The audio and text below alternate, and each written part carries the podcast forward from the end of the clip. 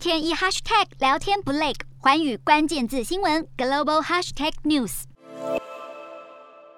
近期，英国多家企业正在实施每周工作四天的计划，突破以往周休二日的框架，允许员工每星期工作三十二个小时，并且薪水和福利维持不变。这项计划将会持续半年，预计会有二到三十间公司参与。负责人表示，他们采用的是一百八十一百的模式，也就是百分之百的工资，付出百分之八十的工作时间，最终会获得百分之百的生产效率。探讨四天工作制的国家也不止英国一个。冰岛政府进行大规模实验，为期四年，发现每周只工作四天，能够让公司员工平衡工作与私生活，展现更高的幸福感，进而提升团队精神，甚至是生产效率。而西班牙也得到类似的实验结果。当地政府已经提供补助金，想要进一步鼓励企业在不减薪的情况下缩短工时。至于美国，有国会议员在上个月提出法案，建议将每周标准工时从四十个小时缩短到三十二个小时。另外，阿拉伯联合大公国日前也宣布将周末时间拉长，工时缩短为四天半。目前已经有越来越多国家实验四天工作制，希望在缩短工作时数的同时，提高企业效率效能，为公司与员工创造双赢局面。Hello，大家好，我是环宇新闻记者涂文君。如果你有聊天障碍、话题匮乏，想要跳脱舒适圈，现在只要追踪环宇关键字新闻 Podcast，就可以体验一场沉浸式的国际新闻饗宴。从政治、经济到科技，一百八十秒听得懂的国际趋势，让你一天一 Hashtag 聊天不 lag。